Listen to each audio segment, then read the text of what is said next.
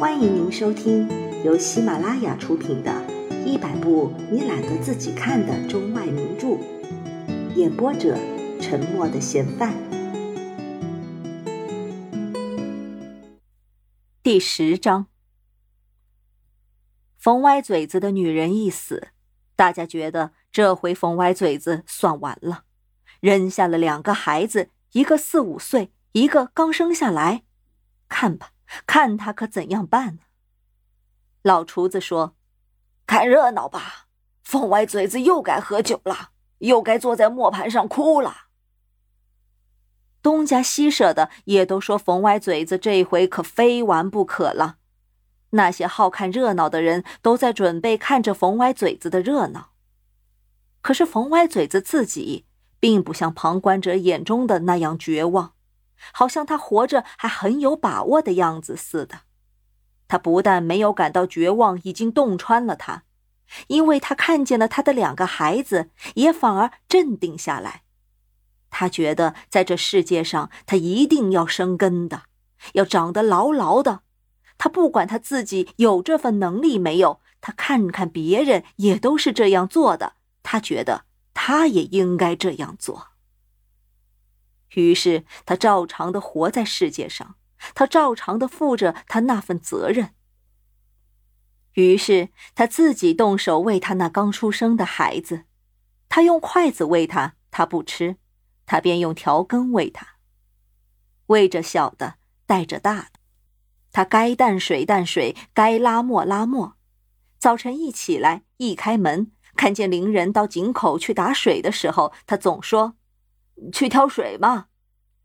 若遇见了卖豆腐的，他也说一声：“豆腐这么早就出锅了啊。”他在这世界上，他不知道人们都用绝望的眼光来看他，他不知道他已经处在了怎样的一种艰难的境地，他不知道他自己已经完了，他没有想过。他虽然也有悲哀，他虽然也常常满满含着眼泪。但是他一看见他的大儿子会拉着小驴饮水了，他就立刻把那含着眼泪的眼睛笑了起来。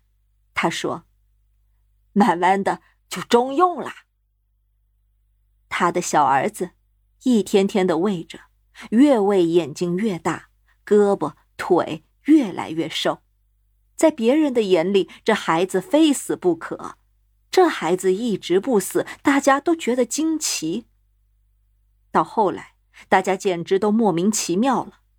对于冯歪嘴子的这孩子的不死，别人都起了恐惧的心理，觉得这是可能的吗？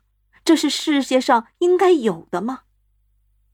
但是冯歪嘴子一休息下来，就抱着他的孩子。天太冷了，他就烘了一堆火给他烤着。那孩子刚一咧嘴笑，那笑的才难看呢。因为又像笑又像哭，其实又不像笑又不像哭，而是介乎两者之间的那么一咧嘴。但是冯歪嘴子却欢得不得了了。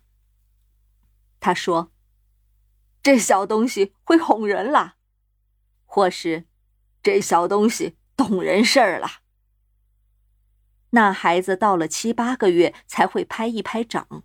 其实别人家的孩子到了七八个月都会爬了，会坐了，要学着说话了。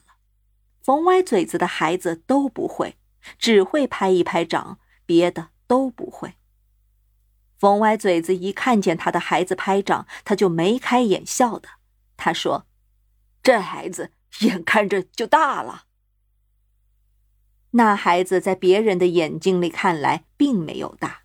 似乎一天更比一天小似的，因为越瘦，那孩子的眼睛就越大，只见眼睛大，不见身子大，看起来好像那孩子始终也没有长似的。